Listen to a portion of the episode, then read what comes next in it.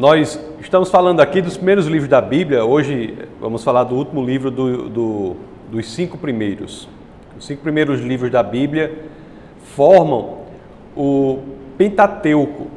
E é, são exatamente esses cinco primeiros livros da Bíblia que formam o que o judeu chama de Torá.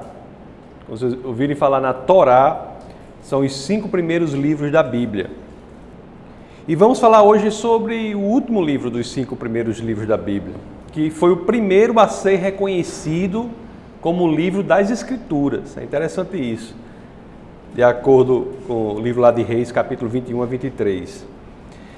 Mas estamos falando aqui de uma situação em que nós temos Moisés. Falei sobre Moisés quando no culto passado nós conversamos sobre o livro de Números, falamos sobre Moisés, aquele, aquele líder que levou o povo da escravidão do Egito até a possibilidade de entrar na terra prometida.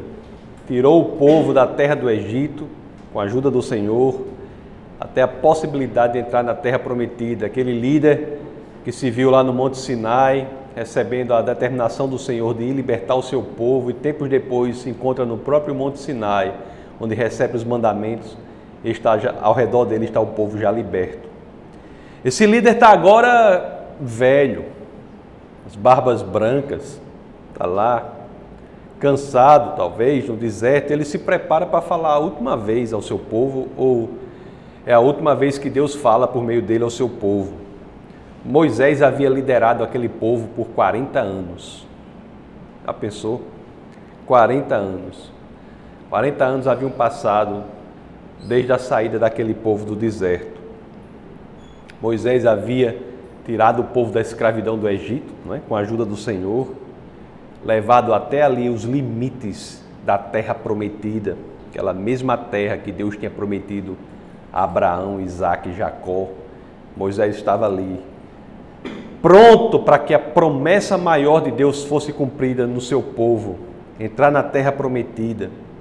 Foi quando aconteceu aquilo que relata o livro de Números, não é? Que eles enviam os espias para ver a terra e eles voltam com a, com a seguinte informação: a terra é maravilhosa, mas não podemos ocupá-la. O povo que está lá vai nos destruir. Ou em outras palavras, o povo volta com a ideia assim: a terra é maravilhosa, a promessa de Deus é maravilhosa, mas ela não pode se realizar. Já pensou? A promessa de Deus é, é maravilhosa, mas ela não pode se realizar. Essa foi a notícia dos espias quando voltaram. Bom, eu tenho é, sempre o intuito de tempos e tempos de de pregar sobre a instituição da família, que é muito importante. E eu estive pensando como pregar sobre a família nessa história, aqui ainda. Como podemos, como podemos pensar sobre família nessa história? Um ponto interessante aqui que fala da família é o seguinte: é que grande parte da explicação do porquê aquele povo liderado por Moisés no deserto não quis entrar na terra prometida cumprir a promessa de Deus, embora fosse algo desconfortável, era porque eles pensaram no filho, nos filhos deles, colocando os filhos no lugar de Deus. Não é interessante isso? Eles colocaram os filhos deles no lugar de Deus. Lá em Deuteronômio, logo no primeiro capítulo, verso 39, se vocês quiserem abrir as escrituras, em Deuteronômio, capítulo 1, verso 39, tem uma coisa interessante. Deuteronômio, capítulo 1, verso 39, as escrituras dizem assim: Mas as crianças que vocês disseram que seriam levadas como despojo, os seus filhos que ainda não distinguem entre o bem, o bem e o mal, eles entrarão na terra, e eu a darei a eles, e eles tomarão a posse dela os pais, naquele momento, que estavam à beira da terra prometida, tendo recebido a notícia de que ali não seria fácil invadir, pensaram nos filhos. Eu não vou cumprir a promessa de Deus, porque os filhos são mais importantes do que Deus. E como consequência disso, dessa atitude dos pais, aquelas crianças, em vez de terem passado grande parte da vida delas na terra prometida, em Canaã, aquelas crianças passaram grande parte da vida delas, cresceram no deserto. Esse é um princípio que as Escrituras colocam e ela repete o tempo todo. Se nós colocarmos os nossos filhos antes de Deus, nós estaremos prejudicando os nossos filhos. Qual seria então, meus queridos, a melhor forma de nós servirmos a nossa família? De acordo com as Escrituras, qual seria a melhor forma de servirmos a nossa fam família? A resposta é amando a Deus. Olha o que está lá em Deuteronômio, capítulo 5, verso 7. Não terás outros deuses diante de mim. O capítulo 6 de Deuteronômio, que é o capítulo que eu vou me concentrar nele aqui, ele explica isso. O capítulo 5, verso 7 diz: Não terás outros deuses diante de mim. O capítulo 6 ele explica isso. Então, abra no capítulo 6, verso 5. Aqui tem uma passagem central da mensagem da Bíblia que é assim: Amarás, pois, o Senhor teu Deus de todo o teu coração, de toda a tua alma e de todas as tuas forças. A Bíblia, meus queridos, manda que nós amemos o Senhor, não de uma forma superficial, não de uma forma que só possa ser exercida no final de semana ou em momentos em que nos sintamos inspirados.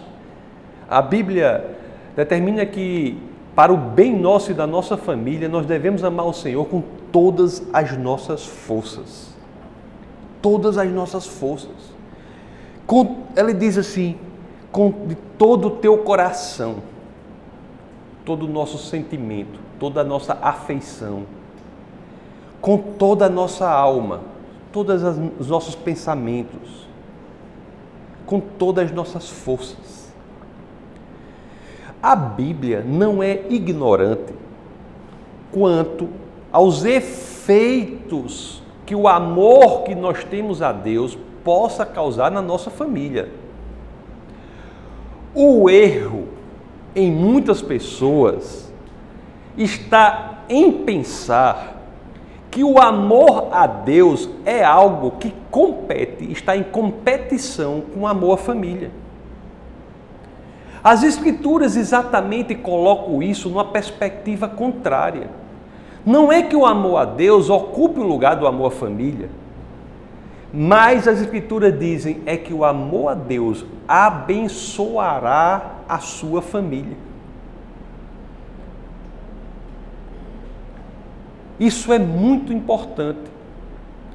O amor a Deus não se coloca numa perspectiva de substituição do seu amor à família, mas ele é o caminho de expressão genuína do amor à família.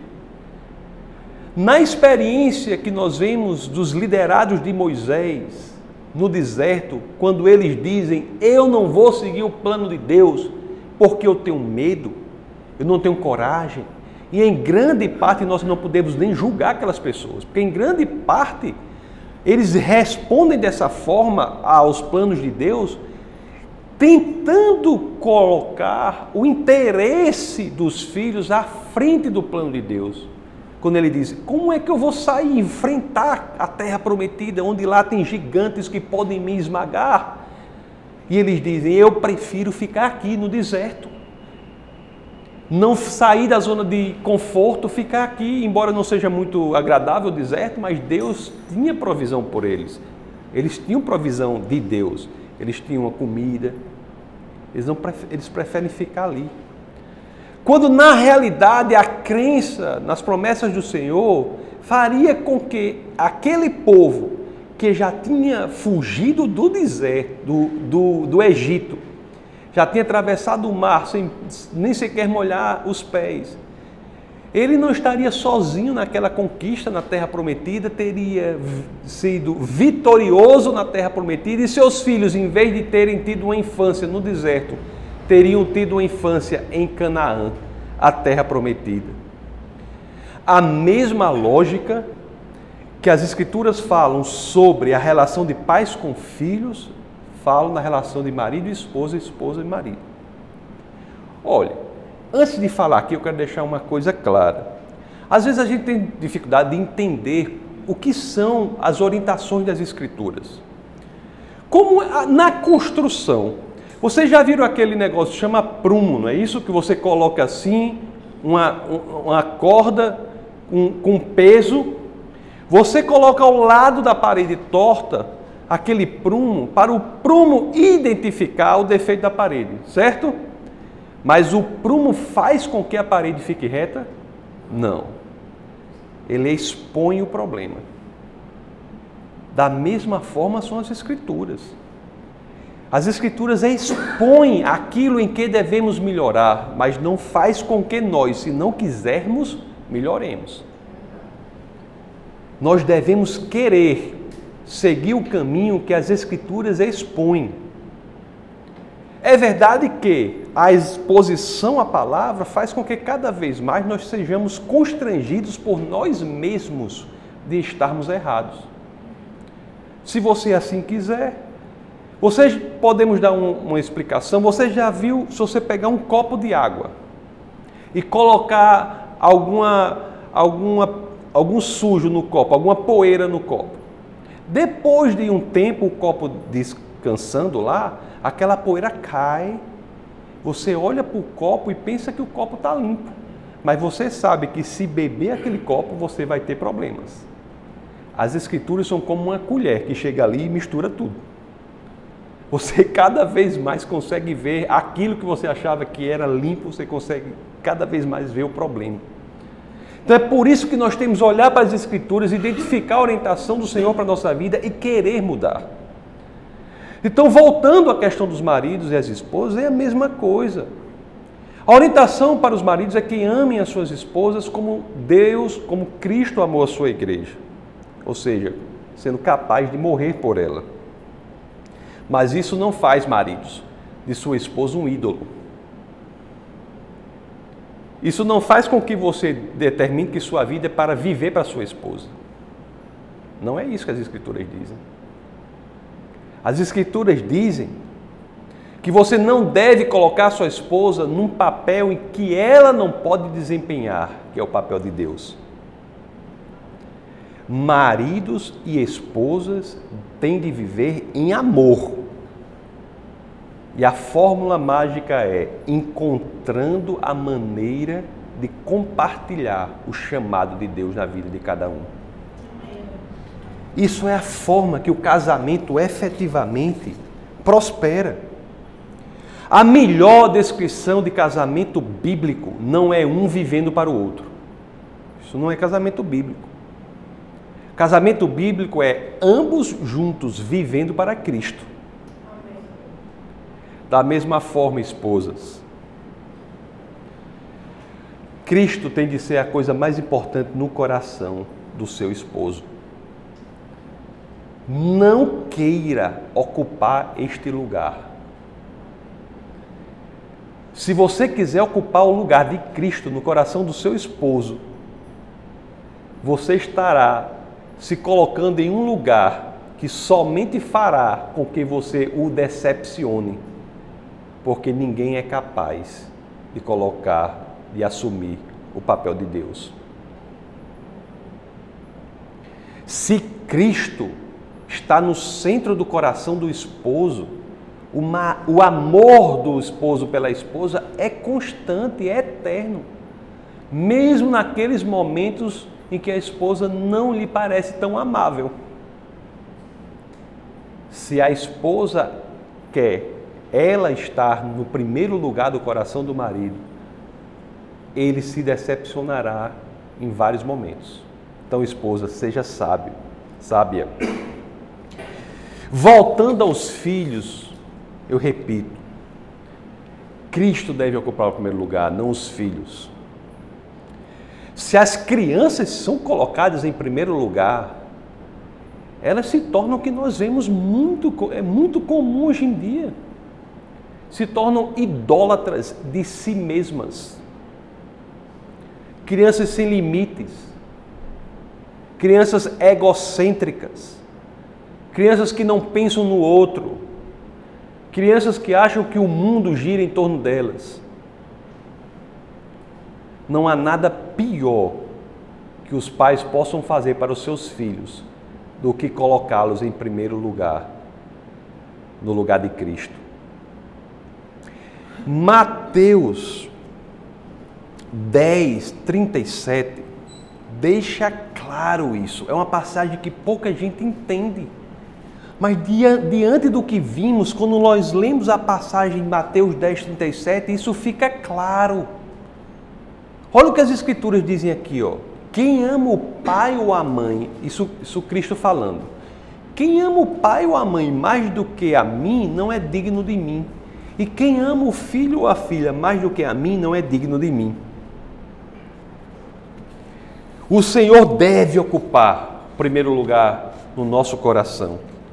Mas na prática, você deve estar pensando: tudo bem, eu estou convencido, mas na prática, como devo fazer isso? Como devo viver uma vida em família?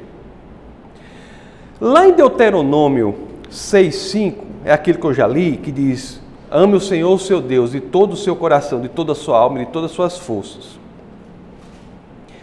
Os pais dessas crianças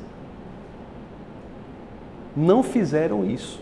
Não amaram a Deus com todo o seu coração, com toda a sua alma, com toda a sua força Colocaram os filhos em primeiro lugar e, consequência disso, os filhos cresceram no deserto. Olhe só o que o Senhor diz lá em Deuteronômio, Deuteronômio 5,29. Diz assim: ó, Quem dera que eles tivessem tal coração que me temessem e guardassem todos os meus mandamentos todos os dias, para que bem lhe fosse a eles e aos seus filhos para sempre. É a promessa do Senhor se nós seguirmos a orientação do Senhor, os nossos filhos ganham. A sugestão aqui é simples. É tentar fazer com que nós entendamos algo que é muito comum na comunidade cristã, que eu não considero verdadeiramente bíblico. As pessoas dizem assim, ó: primeiro o amor a Deus, depois o amor à família, depois o ministério. Primeiro Deus, depois família, depois o ministério. Essa prioridade, você colocar as coisas nessa prioridade, eu tenho de dizer a vocês, não resolve o problema. Não resolve. A sugestão da Bíblia é que nós temos de alinhar tudo à nossa volta em relação ao nosso amor pelo Senhor. Nós lemos lá Deuteronômio 6, 5, que é aquele, repito, amarás, pois, o Senhor teu Deus de todo o teu coração, de toda a tua alma e de todas as tuas forças. Vamos ver aqui, eu quero fazer com vocês isso aqui. Vamos ver o que é que as escrituras dizem depois daqui. Porque ela deve dizer alguma coisa, como fazer isso? Porque a gente tem tantas dúvidas. Como é que eu vou amar o meu Deus de todo o coração, de toda a minha força, e meus filhos, e minha esposa, e minha família? O como é que isso deve ser feito? Qual é na prática? Como é que eu posso envolver todos da minha família? Como é que eu posso envolver meu esposo, meus filhos e todos da minha família nesse projeto de amar o Senhor? Como é possível? Vamos ver o que as escrituras dizem aqui depois. Nós lemos Deuteronômio 6,5. Vamos para o próximo. 6,6. Assim dizem as escrituras. E estas palavras que hoje te ordeno estarão no teu coração. Primeira coisa clara aqui, logo no verso subsequente, é que não há espaço aqui para a hipocrisia. Esse amor de que as Escrituras falam não é um amor que pode residir na casa da hipocrisia. Ele fala verdadeiramente.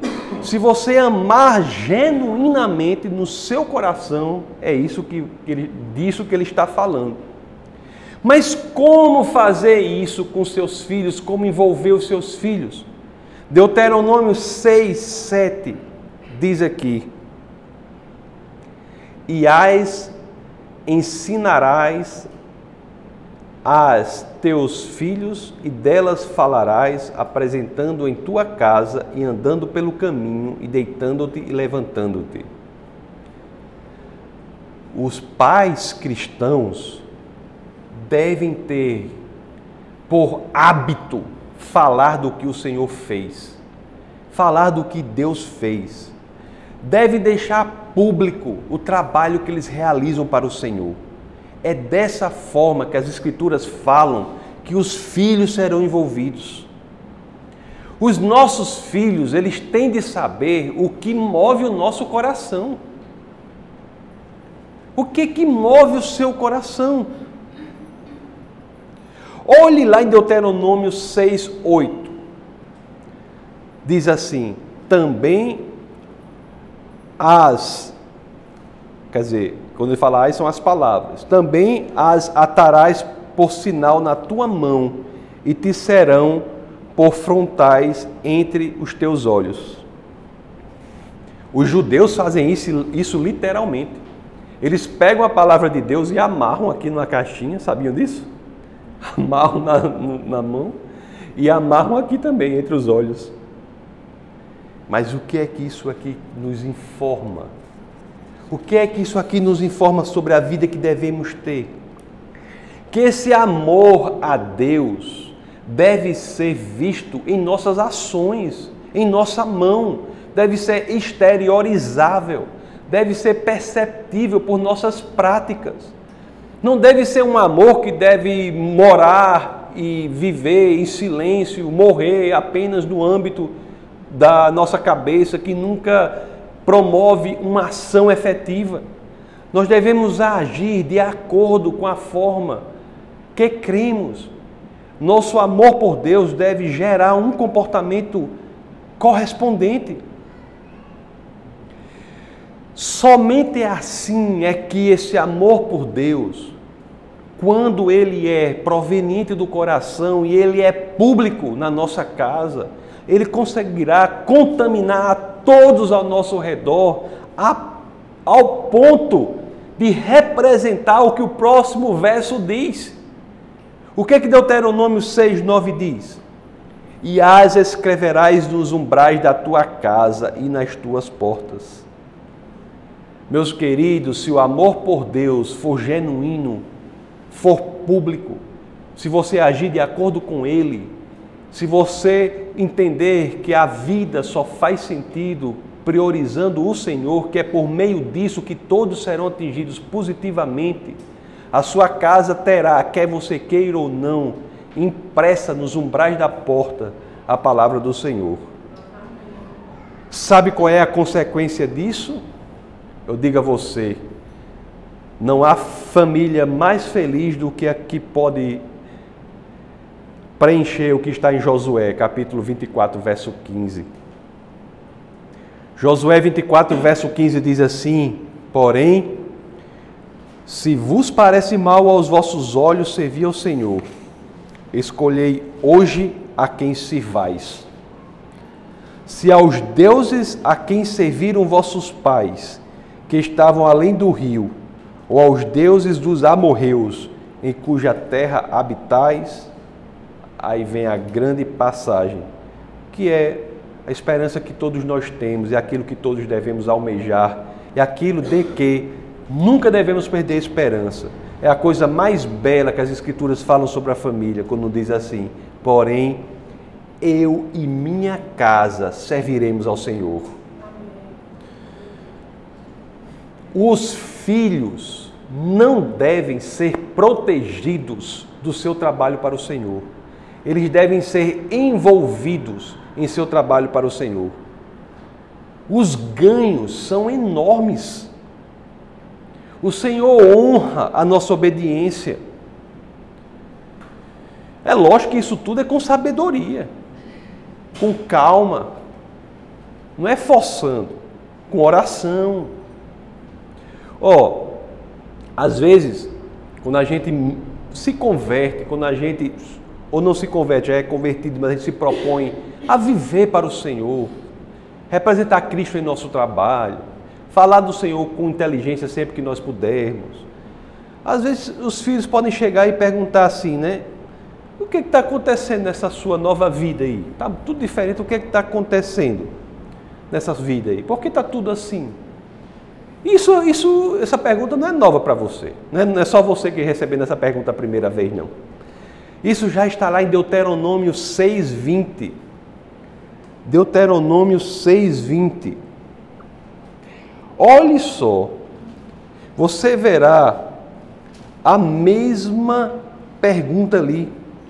Diz assim: No futuro, quando seu filho lhes perguntar, o que significam estes preceitos, decretos e ordenanças que o Senhor, o nosso Deus, ordenou a vocês? Qual é a resposta verdadeira para a gente? O que significa? Por que, a gente, serve ao Senhor? Nós estamos lendo Deuteronômio 6,20. Muitos pulam para o 25 e dão a resposta. Diz assim, né? O, 20, o 6,20 é a pergunta. Muitos pulam o 21, 22, 23, 24, vão lá para o 25 para dar a resposta. Aí dizem assim: e se nós nos aplicarmos a obedecer todas essas leis perante o Senhor, o nosso Deus, conforme Ele nos ordenou, esta será a nossa justiça.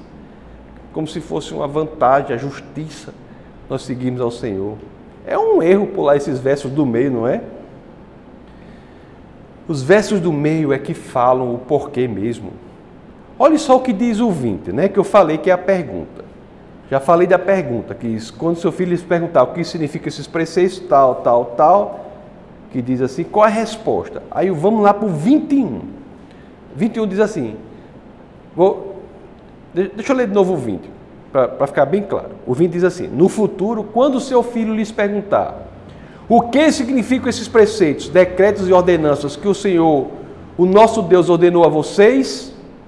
O 21 diz assim: Vocês lhes responderão: Fomos escravos do Faraó do Egito, mas o Senhor nos tirou do Egito com a mão poderosa. 22.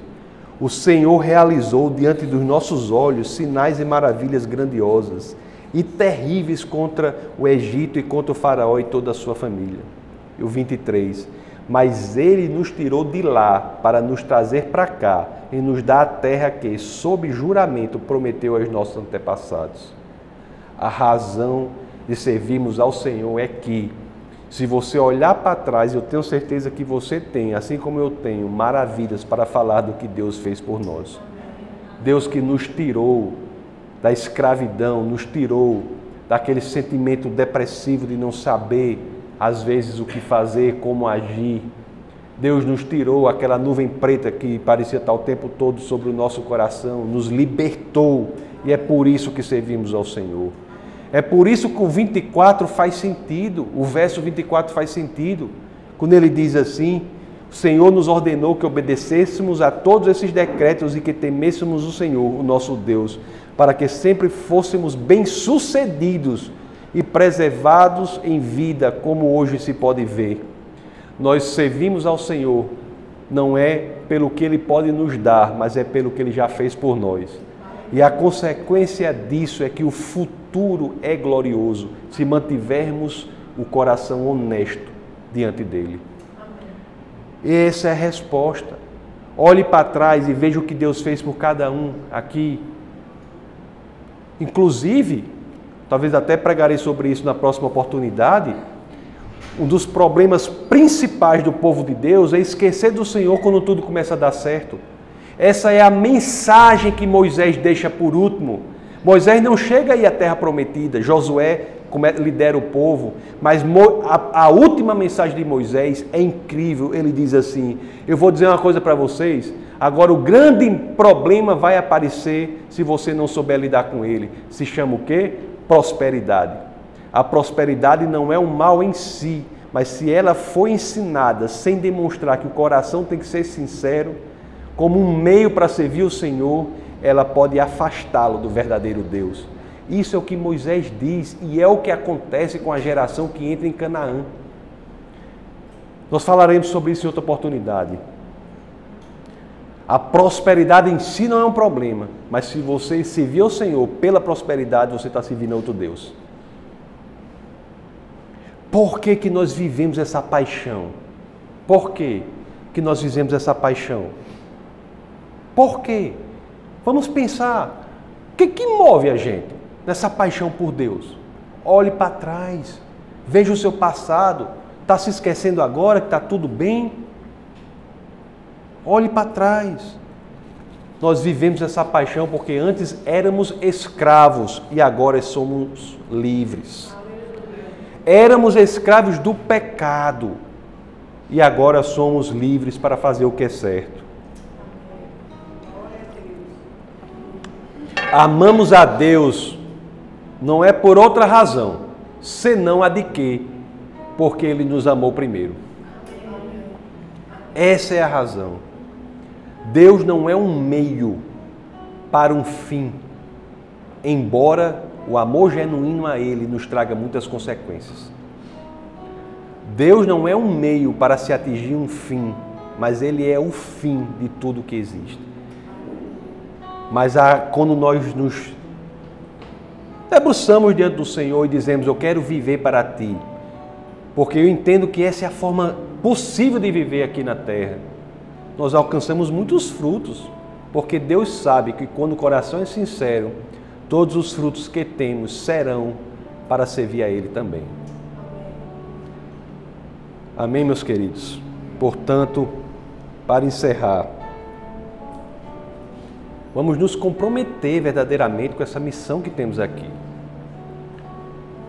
Não é colocando os filhos, o marido, a esposa ou qualquer outra coisa diante dele. Isso aí é tolo de ser feito. Não é sábio. Coloquemos Deus em primeiro lugar e por meio dele toda a nossa família será atingida positivamente. Vamos ser sábios. Vamos seguir as Escrituras. Vamos sair da zona de conforto. Vamos ler e entender o que elas indicam. Quando você estiver esmorecendo na fé, olhe para trás e diga: o que foi que Deus fez por mim? Alimente-se disso, para que cada vez mais você possa viver essa vida de dedicação a Deus, porque é nesta vida que as coisas boas e verdadeiras acontecem. É nessa vida que faz sentido estarmos aqui, senão não tinha sentido. Então, vamos orar para que possamos cada vez mais entender que uma vida 99% dedicada a Deus não é a vida que Deus quer de nós. Deus quer a vida 100% dedicada a Ele. E todas as demais coisas nos são acrescentadas como nós entendemos, com humildade. Nós simplesmente nos rendemos e dizemos assim: Senhor, o Senhor é a, é a razão de tudo o que existe e eu estou aqui para servi-lo. Então vamos orar. Senhor, muito obrigado, Senhor, por essa orientação que nós temos de tua palavra. Muito obrigado por pelo Senhor se mostrar como fonte de tudo que existe. Muito obrigado por ter enviado o Espírito de Deus, que por meio dele nós podemos vencer as nossas fraquezas, nós podemos enfrentar os grandes desafios. Muito obrigado por Sua palavra, que ela, como aquele pêndulo que colocamos ao lado da parede torta, identifica o defeito na parede e ela pode identificar aquilo em que nós temos de melhorar para o nosso próprio benefício. Muito obrigado, Senhor, porque tua palavra, além de identificar que temos de melhorar, nos coloca numa situação de constrangimento diante do pecado. Por tua palavra, nós não nos sentimos bem porque entendemos que aquilo que fazemos errado está nos destruindo. Muito obrigado, porque a palavra do Senhor é um raio-x da nossa vida, identificando as áreas que precisam de mais cuidado e também identificando que nós, por nós mesmos, não podemos vencer certas batalhas, mas temos o Consolador, que é o Espírito de Deus para nos auxiliar. O nome poderoso nosso Senhor e Salvador Jesus Cristo é que todos nós, de coração aberto, dizemos Amém. Essa foi uma produção do Ministério Internacional Defesa da Fé, um ministério comprometido em amar as pessoas, abraçar a verdade e glorificar a Deus. Para saber mais sobre o que fazemos, acesse defesadafé.org.